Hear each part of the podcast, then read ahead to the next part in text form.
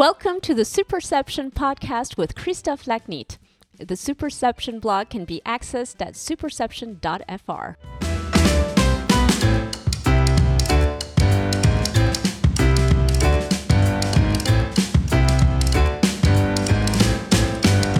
Hello, welcome to this English spoken episode with a French twist of the Superception podcast. Today, my guest is Adam Morgan, founder and partner of strategic brand consultancy Eat Big Fish. Adam Morgan is the author of Eating the Big Fish How Challenger Brands Can Compete Against Brand Leaders, a seminal book in the world of branding that coined the phrase challenger brand and outlined the process for applying a challenger mentality to brand positioning. The ideas laid out by Adam in his book have been identified as a key influence by a generation of entrepreneurs and business leaders around the world. Based on those ideas, Adam created the Eat Big Fish consultancy shortly after he wrote Eating the Big Fish. Eat Big Fish helps many companies see the forest for the trees and challenge their marketing habits. Adam has also established the Challenger Project, a research project into how challenger brands succeed. Adam, good afternoon. Good afternoon. Thanks a lot for being uh, today's guest of the of the Superception podcast. Uh, first question for you, which I guess I've never asked of any of my guests: What influence did your childhood have on who you are today and, and what you do today as well? So, my father was a diplomat, and more particularly, he was a Chinese speaking diplomat, which was very unusual at the time. Speaking Chinese is all the rage these days, but not so much then. So, I was born in Beijing in 1959 and uh, spent some time there just the first couple of years of my life. But then again, when I was 13 to 16, when Mao was failing and uh, Madame Mao and the Gang of Four was uh, just starting to come through. Um, we spent time in the Philippines, we spent time in Sierra Leone, we spent time in South Africa, we went back to China again. So I guess what I learned from that was a love of seeing the world through different lenses um, and being multicultural and enjoying seeing the world from all those different perspectives. And to some degree, I think that even what I do now when I'm working with clients and challengers is getting them to stop being parochial um, and clearly not necessarily seeing it through other geographical cultures, but see the world through different lenses, see the opportunity through different eyes. So I think at a funny kind of level, that was imprinted on me very early, and it still remains a very obvious thing to do, but very important thing to do in the work that I do. So then you started, you, you, you studied at Oxford University. So what did you study and, and what did it really teach you? I studied classics. I studied Latin and Greek. I did those for 16 years of my life. And I always thought I was going to become a diplomat like my father. Clearly, what those subjects teach you is structural thinking, as well as a love of philosophy, a love of argument, how to put arguments together, how to structure uh, and explore, you know, uh, cultural and, and, literature and so on. Um, and uh, then, just as I was about to try and pursue my career in the diplomatic service, I fell in love while I was doing a summer job with a young woman who worked in the department store uh, department next to me. And uh, her dad was in advertising. And I thought, well, he seems a smart guy. Um, I'll go and spend some time with them. He was a smart guy. He had a lovely house. He had a beautiful art collection. I thought, oh, maybe I'll try this. So, right at the last minute, I thought I'll try advertising instead of the diplomatic service. And they took me, and I started working as the worst account executive in the history of account executives. And then they gave me a chance to switch after a year into planning. And I found what I really loved. So, so then you then you did uh, some positions as, as, planning directors in, a, in two or three agencies. That's right, including uh, an important uh, stance at TBWA Chiat Day. That's right. So it was Chiat Day at the time before it was bought by Omnicom in Los Angeles, and I went out there, um, and uh, the I had didn't know much about the actual building in Los Angeles, but the building, in fact, was part of what seduced me. It's a Frank Gehry building, the central. You probably know it's off Main Street. It's a Google building now. Uh, the main bit of it is a three-story pair of Claes Oldenburg binoculars that you drive in through with Gehry's bit on either side. Jay Chiat was an art collector. Um, I had a Frank Stella that was I don't know, I guess about ten feet by ten feet right behind me. There was a Rauschenberg rattlesnake coming down from the ceiling. And every time you, you drove into work and you drove in through the bottom of the binoculars of the parking lot and you came up to the Frank Stella, you thought, I've got to do something really amazing today. Otherwise, what the hell am I doing here? Um, and it was the eternal sunshine of uh, Californian optimism outside and this amazingly kind of kinetic creative environment inside. And it was just one of the most exciting times of my life. And you had the opportunity, I guess, to, to work with Lee Clow, which who is one of the most important creative figure of our of our trade. Uh, can you tell us more about uh, about him and, and maybe what you learn uh, working with him? Yeah, Lee was Lee was obviously, as you say, a, a legend. Um, and what was exciting about working with him was he didn't talk so much about the past. He was always interested in what happened next. So my experience with those kinds of very seasoned, very experienced legends is they tend to talk a lot about things that happened 10, 15, 20, 30 years ago. Lee didn't do that. He was interested in the next pitch, the next client, what was happening now. And there was something I learned very early on, which was we sat in this very open plan environment, and he'd come every day and he'd just kind of uh, stand over my desk and kind of start talking to me. And I didn't know why he'd come round or what he was doing there. And then he'd kind of move on. And I realized after a couple of days, he was waiting for me to kind of say something interesting that would stimulate him. And if I didn't do that, and if I didn't start doing that, he'd stop coming and feeding there. So I needed to actually really up my game. So. Um, anyway, we developed a fantastic relationship, um, and indeed, the heart really of, of kind of uh, any success I had there um, was very much to do with having a very strong relationship with him and his openness with working with a, this young, you know, um, naive Englishman um, in terms of helping develop uh, brand ideas for, for famous American brands. It was a, a fantastic experience. And and then uh, Adam, the the big pivot in your career was writing the book "Eating the Big Fish," which we are going to talk a lot about, obviously. Yes. So I wrote that book for TBWA. I was going through a phase of trying it was to 1999. 99. I actually wrote the book in 97, or started writing the book in 97. I took six months out to do it. I didn't finish it in that time. It took me much longer to get the interviews and get the thinking together. By the time I finished it 18 months later, uh, it was a long and painful period of writing. The agency didn't want it anymore. They weren't sure they wanted to be challengers or about challenges anymore. They thought perhaps they'd like to have a go at brand leaders. I said, well, we haven't pitched a brand leader or won a brand leader in 18 months. That doesn't matter, they said. We think we might want to. So um, I'm a very easygoing guy, but for six months I was driven entirely by anger and bile. And I thought, I'm going to leave and I'm going to take the book with me. And I was about to be 40 and the book was going to come out just before my 40th birthday. I thought all the signs are pointing towards something interesting. And I was very lucky in that we merged at that point with BDDP, a famous French agency, um, and Jean Marie Dru, famous Frenchman who'd wrote the book Disruption. about disruption. Exactly. Um, he was my new president. Um, and I'd been made, um, I'd gone from being planning director to joint planning director, which was theoretically constructive dismissal. So I went to Jean Marie and said, This is constructive dismissal. And he said, You're absolutely right. Um, if you choose to go, there is money for people like you. I hope you don't go, and obviously we'll give you work if you do. He was he was wonderful about it, everything utopia would be. Um, and I chose to go and uh, take a little bit of severance and and become an entrepreneur. I never wanted to become an entrepreneur. I never intended to. I've not been one of those people that's always had an idea I wanted to pursue, but I had this thing I was become very attached to over eighteen months. Nobody else wanted it. I wanted to show that it had a heartbeat, it had a life, it was important, and had enough money to survive for six months. I thought, well, now's my chance. And and if I'm 40 and it doesn't work out, I can go back into advertising. So what's the harm? So I'm a reluctant entrepreneur. So, what was the most challenging part of becoming an entrepreneur?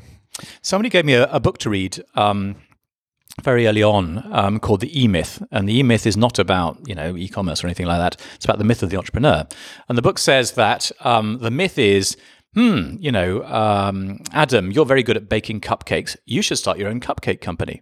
The idea that you're a good technician at something means you'd be good at starting your own business. And of course, it says that's not the case. You need to be good at three different things. You need to be a good technician.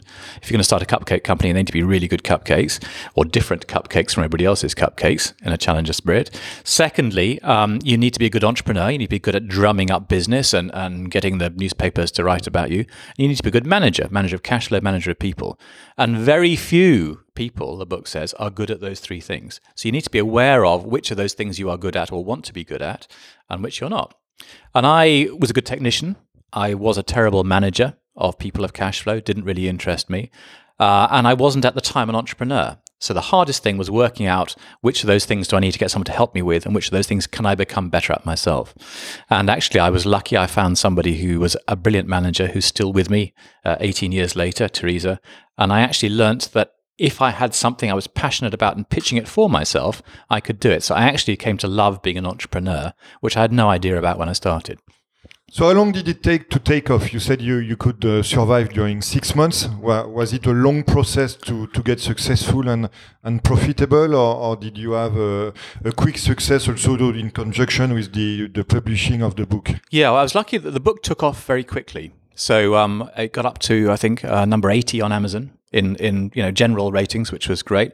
At one point, I was twenty places above Bill Gates's book that was just out, and I thought this is this is interesting. You know, it's clearly touched a nerve in some kind of way, um, and so that allowed me to get uh, onto conference platforms and speaking platforms. And the speaking circuit was very different then. People paid you to speak, um, and then clients came up afterwards and said, "Oh, that was interesting. Can you come and help us?" So it was quite easy to generate leads like that in a way that's much harder now, I think.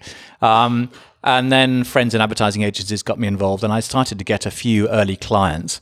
And then one of them just took off like a rocket. We did a project with one client that within a year um, became the fastest growing packaged goods company in the UK as a result of the work we'd done. And, and so then that was, that was great. That was easy. But of course, two years later, we hit 9 11, and that was a very different story. Um, and we went through a phase then where uh, I remember on 9 11 very clearly, we were just up the road in a slightly different office in this street. Um, the phone rang only to cancel projects. We were five people at the time, um, uh, including one in the States. And for 10 weeks, we just watched the money in our bank account go down and down and down and down without the phone going. We discussed which of us was going to have to leave, when we'd be able to re employ them. And 10 weeks uh, later, we got our first call and business started coming back in and we were okay. But it scared the life out of me and it taught me uh, several things. One is always have a great deal of money in the bank and don't owe anybody anything, which we continue to do. We've never been in debt. Secondly, um, have a geographical spread. So actually, America is very important to us. The UK is important to us, but also other geographic regions. We're not dependent on any one. And in a post Brexit or a you know emerging Brexit Britain, that's been invaluable because I've got lots of friends in this market in the UK who've had a really hard time because they're just UK based, and we've been fine. And the second thing is do don't be too dependent on any one client. So we're quite deliberate about not becoming too dependent on any one client, which sounds very obvious stuff, but that wasn't what our situation was in 20. Yeah, which is not obvious, always obvious to achieve. Uh, uh, yeah, exactly it's right. Obvious on paper. Exactly right. Yeah. Uh, so let's move to the main part of our conversation, Adam, which is on on the concept and the, the reality of challenger brands. So in uh, 1999, as we were saying, you you you published "Eating the Big Fish: How Challenger Brands Can Compete Against Brand Leaders." Uh, I would like that to start our conversation. You explain to our listeners in order to establish the fundamentals of the topics that we are going to discuss, uh, so that you explain the concept of challenger brand.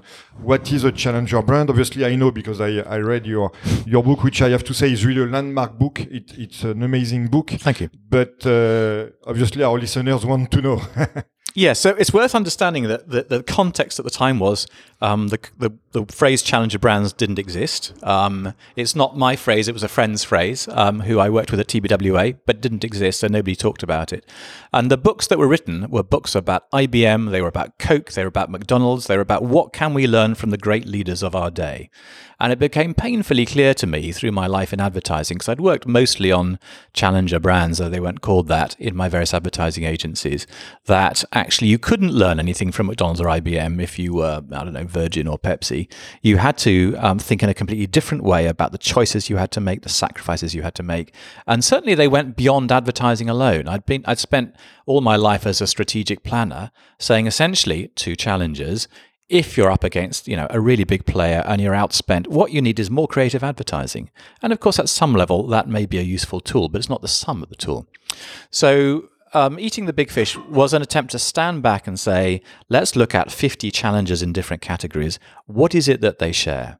Uh, and I defined a challenger as as being about three things. So uh, one was to some level it's about a state of market, right? They at the time I said it's not about are you kind of you know, number one or, or niche, but you're somewhere in that difficult middle ground in the middle, um, but not necessarily two or three. You could be five or six. Um, but it's much more about a mindset, really. It's about a, a brand or a group of people whose ambitions are much bigger than their conventional marketing resources and have to do something bold and imaginative to close the implications of that gap. And thirdly, I was interested in growth. I wasn't interested in, I guess, to go back to my Chinese background, what Mao Zedong would call paper tigers, people who'd done something very big and very provocative but never grown out of it. I wanted demonstrable growth that a CFO could respond to and be impressed by. So that's what I looked at initially. And the only change in that definition really is I think there are a number of leaders now who still think and behave like challengers, and that's how they've stayed on top. So I think the emphasis on the mindset in particular is what's changed over the past uh, 18 years. On, on top of the, the, the, three criteria, you also define a number of stances that uh, challenger brands can take. Yes, absolutely right. I mean, it's it's. Uh, I think that's that's particularly important because there is a misconception about challengers that this is about David versus Goliath. This is about little player versus big player, feisty underdog versus you know big establishment kind of monster. And in fact, if you look at particularly over the last twenty years, the different kinds of narratives that challengers tell about themselves, you can see that there's a wide variety of them. So you can see, um, of course, there is there are feisty underdogs, but there are also democratizers. So, you know, uh, one laptop per child, for instance, in terms of challenging much of the way in which um, the uh, kind of emerging world um, educates and, and, thinks about education is a democratizer. It's trying to take the quality of education that is available to the most expensive and um, privileged child in Manhattan and make that quality of education available to every child in the world, regardless of their background. Um, so there's the democratizer. There's the people champion. So you see um, Richard Branson, for instance, historically has played the people's champion. His stance in any category is you, the consumer, are getting um, stiffed by the establishment. They are they are lining their pockets at your expense. I am here on your behalf to give you a better deal and better represent your interests. There is the irreverent maverick. There is, you know, the the um, kind of Nando's chicken or the kind of Red Bull, that the the, the person who who's kind of does extraordinary things that you can't quite believe they've actually done um, uh, in a very kind of countercultural kind of sort of way. So there are there are uh, sort of seven or eight different kinds of narratives over and above the David versus Goliath narrative that's important to understand as we think about how to tell your own challenger story successfully. Yeah, I think it's important that you explain that to go over, to overcome the kind of perception that only the number two David uh, against Goliath can be a challenger. That the number of challenger positions can be very important, and we are going to address a few a few brands during our conversation, which will demonstrate that. Yes. Uh, maybe the mother of all challenger brands is Avis. Uh, mm-hmm. with with the famous uh, campaign we we try harder. Can, can you give us some light about uh, about this story and the story of that campaign? Yes, it's a lovely story. So it's in the 60s, very famously, um, in America. Uh, Avis had a very um, charismatic and entrepreneurial CEO, Bob Townsend, um, who decided that he didn't want to simply be fifth in the market. Um, uh, with a, a competitor that spent five times as much as they did.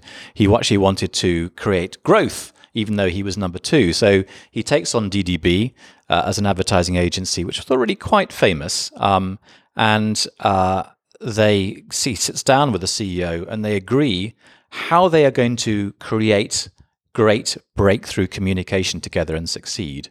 And so, for instance, they draw up a, a seven part agreement, one of which uh, the item says um, there will be a deliberate attempt to create advertising that is five times as effective as the market leaders. And they they frame that and they hang that up in the offices of the brand managers and in the advertising agency. So that's one of the ways they review the work. And actually, even though that is what, over 50 years old, really enlightened and forward piece of thinking. I wish I saw more of that in the advertising agencies and the clients that I see you with. What's interesting about it, of course, is that uh, the story goes, and it's a true story, is that in DDB, the advertising agency, before they presented the idea about we're number two, so we tried harder, the, the account director tried to kill that idea because he felt it was un American. Americans like to win. Nobody's going to respond to this idea that we are a loser. Even now, the L, you know, of the two fingers is very much kind of an American concept, if you like. Nobody's going to respond to this, but they didn't have anything else, so they went and presented it, and the rest is history. They flipped the idea that they were a distant number two. They positioned themselves actually as pretty close So they created an illusion of proximity. They created a two horse race when it really wasn't a two horse race. And in doing so, made uh, Avis iconically famous and DDB iconically famous, and gave birth to the notion that actually it was okay to be a number two and you could do something interesting with it, which is why, to your point, they are the mother of all challengers. So let's move now to, to the current history of challenger brands. Uh, can you give us a few current examples of challenger brands? And, and maybe I will influence a little bit your answer. I saw in your uh, 2018 uh, challenger brands to watch uh, an example which was particularly interesting in my uh, opinion, which is the one of CVS because it's a huge company and it, it, it exactly uh, elaborates on what we were saying earlier. The, the change around is not inevitably a small, a small uh, number two or number five or number 10. And uh, obviously there are other important and interesting examples, including Crook Media or, or a few other ones. But I thought CVS was particularly telling about the concept of challenger brand and, and another aspect that we will elaborate on later on, which is the one of culture. Yes. So one of the big shifts I think in that we've seen over the last 18 years about challengers is it's much less about who you're challenging and about what you're challenging. And very, very, very often the what you're challenging is at something of the culture of the category or the culture around you. And CVS, as you say, is a very large kind of um, kind of drugstore, and drugstores in America obviously stock a wide variety of items. And they've taken a position based on a belief system about if you are going to be a supplier of health effectively to um, the uh, American people, what you should and shouldn't be stocking, and certainly where you should be stocking it. So um, they took a very early position on uh, tobacco. They've taken a position on where they are going to stock and what they are not going to stock in terms of confectionery. On all of those things, um, they didn't need to do. There was no regulation around it. But it comes from a belief system and a perspective of what they need to challenge to succeed, to be relevant in the modern world, that's created this enormous energy around them, even though they are a long established and seasoned brand. And kind of a commodity. And kind of a commodity. And the other thing I, I, love about that example, I'm interested that you chose it, is very often you get the question about, oh, well, challenges, isn't that all about launches and what small brands launching? And the, I'm increasingly interested in long established brands that are looking to reinvent themselves by adopting challenger thinking and succeeding in doing so. And Tillamook on the on the site was another good example of that, I think, you know. So um, I'm, I'm also interested in, uh, and, and that's one thing which is extremely interesting in your book, it's to talk about challenger brands which are not really brands. And I'm talking of one of the example in the book which stand out, which is New Zealand. Uh, so can you can you talk about challenger brands in the field of, of uh, govern, government uh, activities or uh, or state positioning? I would say, as as in the case of New Zealand. Yes, I think it's interesting to see how that concept of brands travels more generally. Uh, just just in passing, I was reading about. Uh, no pun intended about travel with New Zealand. I was just reading about Olympic Marseille as a football team the other day in the Financial Times. I don't know if you saw it, and how the underdog narrative is an important part of the cultural identifiers and identification by the fans of that team, particularly with PSG's kind exactly, of, you know, yeah. kind of. So I thought it was really interesting. So yes, all sorts of new people are starting to adopt challenger thinking, and um, Tourism New Zealand, which we had the pleasure of working with um, a little bit on the second stage of that project, very specifically said, let's follow some challenger principles about really being clear about what we stand for and what we believe in, in terms of sacrificing and committing, sacrificing all sorts of other messaging we could have, really over committing to one simple thought, starting to use quite unconventional media to communicate it. So, you know, for instance, um, at the time when um, uh, they were about to host the the rugby in New Zealand. They they brought a huge Tourism New Zealand rugby ball and put it under, or as close as they could to, on the Eiffel Tower. You'll remember that very visible display. So, being in the path of the consumer rather than expecting the consumer to come to them, they behaved like a classic challenger. And clearly, that was accompanied also by featuring in a number of Lord of the Rings movies. So there's other contextual stuff that was going on, but they behaved like a challenger and reaped the benefits. In in the book, you explain as well that challenger brands cannot compete with leading brands in uh, the framework of existing rules, because obviously existing rules favor the leader, which is quite easy to understand. My question about that is how does the, the digital, the social, the mobile revolution help or hinder challenger brand to break the rules and to implement new rules? Obviously, we have famous examples such as Google or, or Uber or, or, or, other ones, Airbnb and, and, and, and, and a lot that people can think of. But uh, if, if you try to uh, put put that a little bit more at the at the concept level, which you are uh, attuned to. What's your thinking about this? Um, I think that if you look at uh, digitally born challenger brands, uh, very often actually they are tech products with names rather than brands as a whole. So I think it's quite easy to create new challenger products in that kind of world but they're not often very well branded. In terms of the other conversation people tend to have about, oh, well, you know what, with Twitter and with viral, you know, you can, with no money at all, you can create brands that become hugely famous. Well, the number of those brands that actually happens to are, are minute. My sense is that actually the principles and the challenges remain the same. You need to have a strongly differentiated offer. You need to have an idea that is very exciting and creates a lot of energy.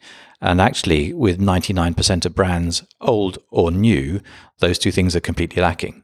The reason we are indifferent to most brands that we see trying to talk to us is because they are neither differentiated enough, nor do they have a brand idea that appeals to us in any way that makes us break our step or stop and look at them. Talking about Google, which we, we just mentioned, uh, and which was a challenger brand when you published the book and even the second edition of the book, uh, how do you envision the challenges posed to challenger brand that become leading brands? How, how should they manage that difficult transition? Well, one of the key ones is obviously culture. So, what happens as a challenger grows is you bring in other people to help you grow. And those people are very often people who see their job and the value they add as to professionalize the business. So they'll put in an innovation process with stage gates. Um, they'll start to put all sorts of internal review processes in. The organization starts to slow. Um, things don't move as quickly. They take less risks because you've become loss averse at this point. If you look at Google, one of the striking things about Google, obviously, is their emphasis on small teams, right? So they they they believe that very big um, projects for, can be same attacked. for Amazon with the pizza rule. Right, exactly right. Exactly the same kind of thing. So you can see them culturally trying to resist and fight all those things that slow large businesses down uh, in a way that, again, I, I think non digital companies haven't understood that. They haven't understood that kind of need for speed. So I think um, that and the desire to, quote unquote, as I say, professionalize the business are the two biggest dangers that one sees. Uh, in the book, you promote the notion of intelligent naivete. This is, by the way, where my French accent shines for once, which helps challenger brands look anew at their market segment. So, one question for you about that: uh, How do you help leading brands and established brands get back to a mindset of intelligent naivete and, and try to adopt maybe what probably today Elon Musk is the best incarnation of? Yes. So I, I think it's um, there are some habits that you have seen challengers do, which is quite easy for other people to replicate, and sometimes we get clients to do.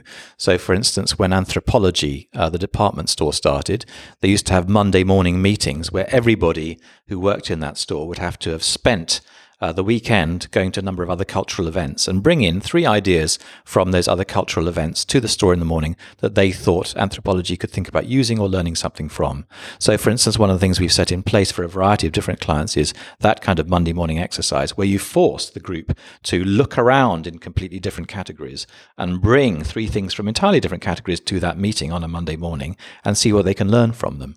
Uh, Eric Ryan at Adam, maybe on this one you can tell the example of IKEA and the Guggenheim Museum, which is, ah, sure. a striking one.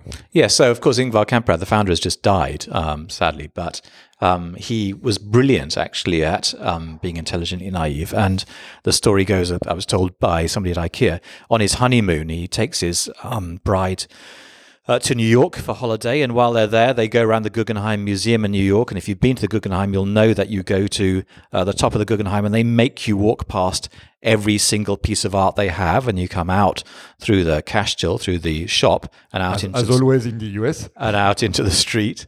And at the time, IKEA was only three stores, and they had no store in Stockholm. And certainly, they didn't have a kind of flow system worked out properly. So he comes back from his honeymoon, shaking with excitement, and briefs his architect. He says, "From now on, we're not we're going to do a store which doesn't give people a choice where they go, like the Guggenheim. We'll actually make them walk past everything we have, then out through the cash till and out into the street." And if you look at that original store in in Sweden, in Stockholm, that was built, they actually replicated that kind of spiral downwards of the Guggenheim um, to create that effect. And of course, you know, they then stopped doing exactly that that spiral. But I think, with the exception of two experimental free flow stores now, and I think Philadelphia and Beijing, that um, uh, system of making you walk past everything they have has has uh, been you know consistently replicated, and that's part of the genius of encouraging us to be spontaneous purchasers of what of what you would have thought was a planned purchase. And it didn't come from him studying exhaustively how other people sold hard and soft furnishings. It came from looking at how an art gallery uh, encouraged you to view their art collection.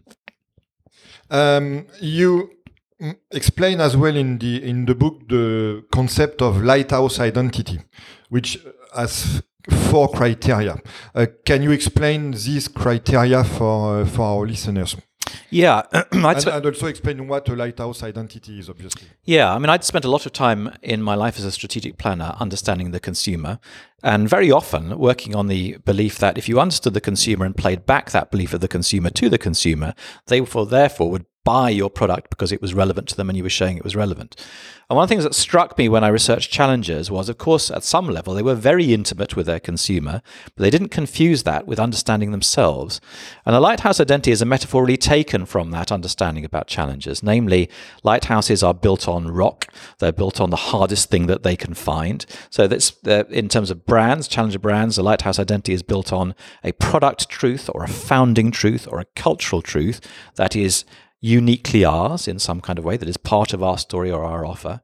Uh, and then on that is effectively um, built a kind of a, a value system or a belief system, very often that's apparent to the consumer and that's projected very intensely and very consistently in every direction, in everything that they do.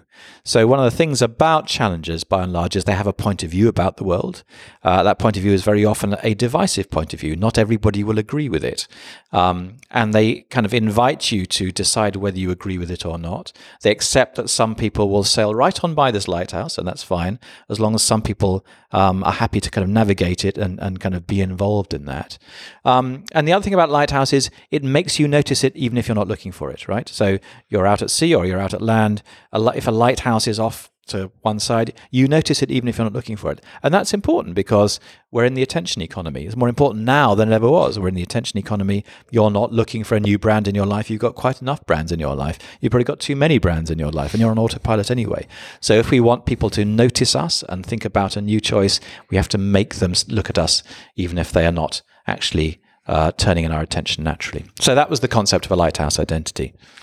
Obviously, we cannot talk about lighthouse identities and not mention Apple. Uh, Apple was probably the strongest and the most iconic uh, lighthouse brand with the strongest point of view when, when Steve Jobs uh, came came back at the helm of the of the company and, and took it to uh, unexpected heights. Uh, today, the point of view of Apple is, is much more difficult to see. The salience of the of the brand is also uh, much weaker than it was, even though the brand is the most valued brand in the world, uh, hand in hand with uh, with Amazon. So I wanted to have your perspective on on the situation of Apple today in terms of thought leadership, which goes hand in hand with the the, the, the notion of lighthouse identity identity and of uh, positioning an image.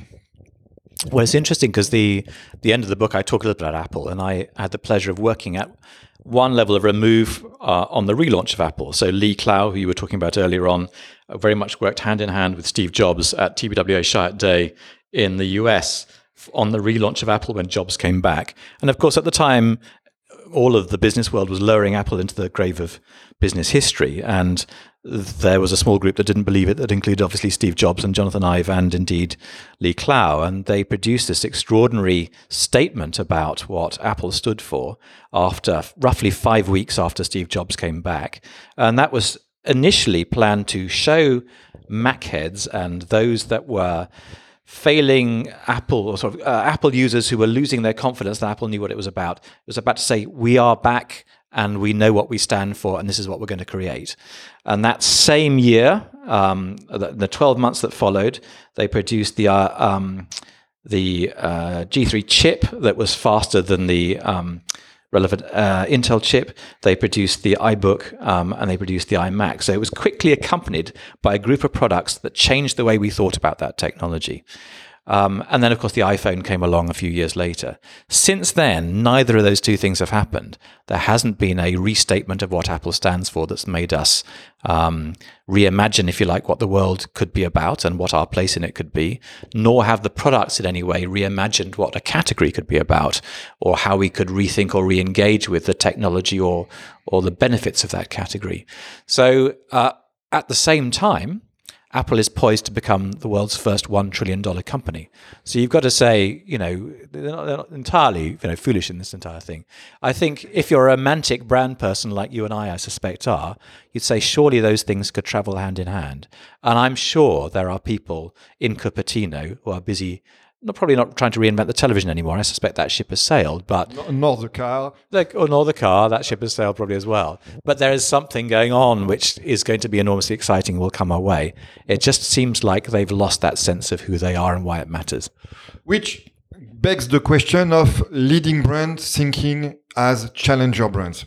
So we, we talked about that a little bit at, at the beginning of our conversation, but I want to ask you, uh, how you, you, how are you helping your, your leading customers, your customers who are leading their market segments to come back and think as a challenger? What's the journey through which you you take them to to achieve that new mindset?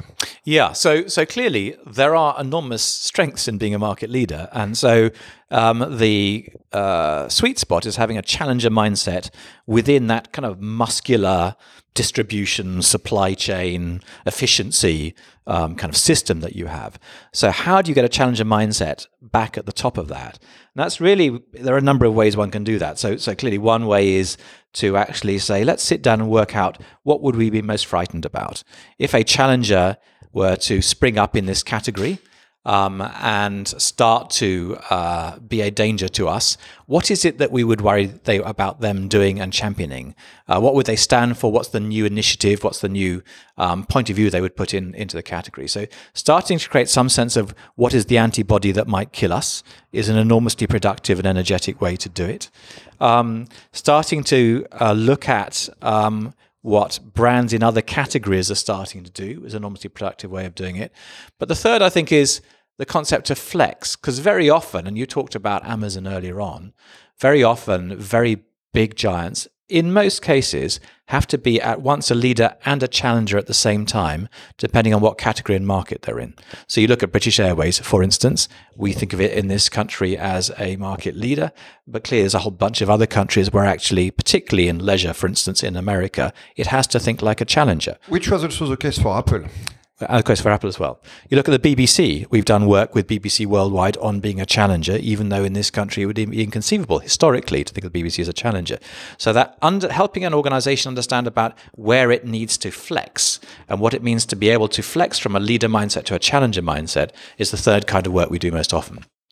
So, Adam, my favorite sentence of uh, eating the big fish is the following. As far as a brand is concerned, the opposite of love is not hate, but indifference. And the greatest danger facing a brand is not rejection, but indifference.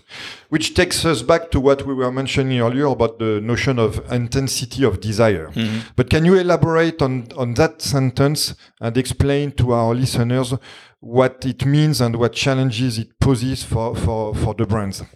Yeah, I think if you look at the communication that most brands do, um, all they're doing is tweaking indifference. We start off fairly indifferent towards them, and they just nudge that in some way, a little bit in one direction or another. They don't really change our view. And that indifference is born from two things. One is we don't have a lot of time. So, eh, you know, if you do studies where people go to the bread aisle in a supermarket, on average, they spend 90 seconds there. And they're spending 90 seconds there because they don't want to think about bread. That's a choice they've already made. I don't have to. out of habit. Exactly right. Exactly. And sometimes it's just it's actually out of attitude. We just don't care enough. We either like what we've got or we don't really care about this category in some kind of way. And as a challenger, you can't allow that indifference to succeed. That's what'll kill you. It's quite easy to spot and respond to somebody actively rejecting you. You can see who they are, they make it clear who they are. You can find out why that is and you can respond to it. It's indifference that will kill us. You can spend a lot of time and energy and passion and money trying to tweak indifference and it will kill you slowly but surely. Let's we, we have talked a lot about successful challenger and, and leader brands. Uh, I would like to ask you a, a question about those brands who do it less well than the ones we have been discussing so far. So uh, we all know that once you have the identity clear in your mind and in the mind of your marketers, normally everything should flow from that. But many brands have the identity, the, the system of values, the, the, the point of view very clear, but they don't communicate it as well as they should. Uh, in your opinion, today, which are the brands who are kind of uh, missing uh, their, not, not fully realizing their potential in that manner? Yeah, I mean, there's a couple of very famous and very successful challengers who have not done anything very interesting in communications. So you could argue that Red Bull, which is an extraordinarily successful brand that has done amazing stuff in terms of content, the advertising is risibly bad. Uh, I still can't understand why they're producing that. Um, you could argue that Innocent over here, which I think is now in France as well, is it not? Yes. they've never successfully translated that wonderful tone of voice and that kind of um, small, kind of villagey, folksy feel on the packaging into advertising without seeming cheesy. It just, for some reason, hasn't translated. You note that many brand leaders in fast-moving consumer goods uh, markets are exactly the same brand that were market leaders 17 years ago. So I would like to have your perspective on one of my favorite uh, success case studies, which is DollarShaveClub.com, uh, which has been acquired in uh, the summer of 2016 by Unilever for $1 billion, which very interestingly has been acquired by Unilever, who is not present on the shaving market and not by Gillette, who is, who is uh, threatened by uh, by um, by DollarShaveClub.com, but was not probably strong enough internally to challenge itself and acquire uh, DollarShaveClub.com. So, what's your perspective on on the emergence of that challenger brand, who is uh, on on on its way to becoming uh, maybe a leading one?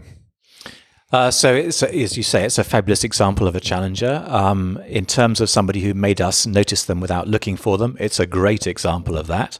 In terms of somebody which was absolutely not about tweaking indifference, but really having a very clear point of view and really amplifying their differences, it was brilliant at it. I think what's interesting about Unilever's purchase is, um, at some level, taking on Gillette is I imagine the very least of their interests. I mean, clearly, to be successful, it will need to continue to do that. But as Unilever gets squeezed by um, the pressure between the discount retailers and the big retailers and starts to think about different kinds of business models that will allow it to compete profitably um, in terms of interacting with the consumer. I imagine the arrival of Dollar Shave Club, even though they will leave it as a kind of republic within Unilever and not mess around with it too much, will create a little kind of ripple of energy and questioning within the company as a whole that will be beneficial.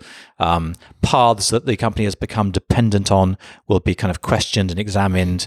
Um, people will start to look at and learn and just in all sorts of areas of what they do start to question the business business model that they've assumed um, has to be the case for the next 5, 10, 15 years.